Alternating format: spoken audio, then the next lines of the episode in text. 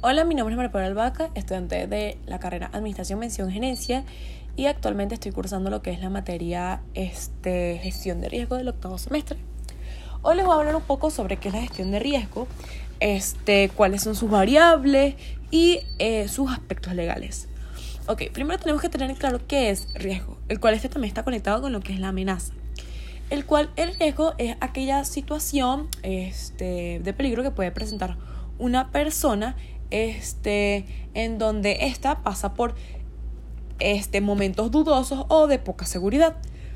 Ok, en el ámbito de la amenaza, este está conectado a lo que es el riesgo, ya que es un factor externo que, que posee la capacidad de interrumpir los procesos internos de una comunidad, una organización o proyecto. Ok. Este, mm, estos dos aspectos en el área financiera se basan en la posibilidad de poder obtener resultados negativos o desfavorables para la empresa con respecto a todos los rendimientos, todos los rendimientos esperados de un activo o un conjunto de activos.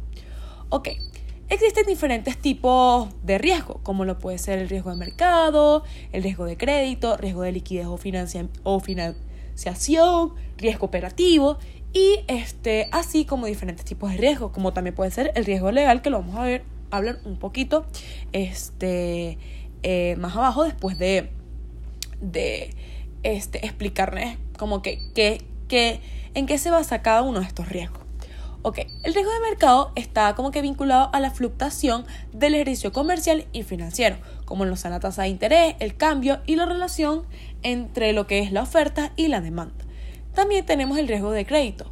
Este se basa en cuando una de las partes de un contrato financiero puede que no cumpla con lo acordado y se pierda el dinero invertido. Luego tenemos el riesgo de liquidez o, financiación. Ok, este se basa en cuando una de las partes de un contrato no logra reunir el dinero suficiente para poder sustentar todos los compromisos que se, que se les son adquiridos en dicha empresa.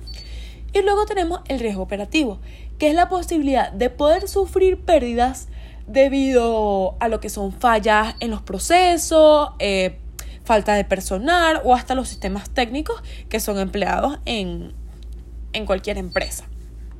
Ok. Este. Mm, luego de esto, eh, vamos a hablar un poco sobre los aspectos legales.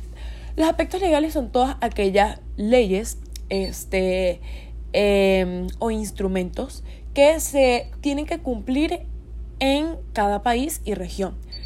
Cada país y cada región este, tiene diferentes aspectos legales. Hoy nos vamos a ir un poco en, en el aspecto legal de este, Venezuela. Ok.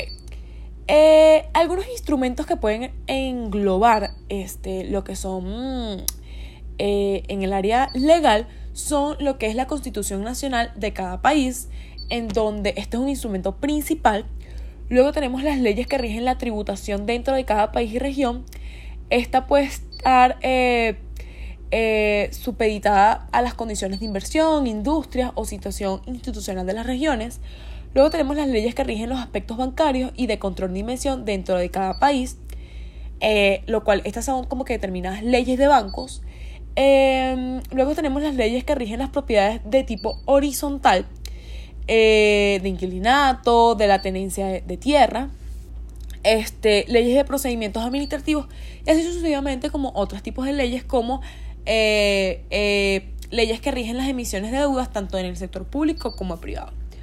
Ok, en el marco legal, el que rige el sistema financiero, eh, tenemos el régimen legal financiero nacional, o cual, el cual este está constituido por eh, la República Bolivariana de Venezuela.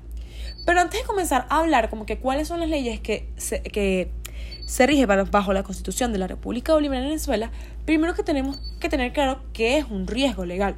O sea, porque ¿para qué vamos a hablar de estas leyes si de estas leyes que se deben estipular si no tenemos claro qué es un riesgo legal?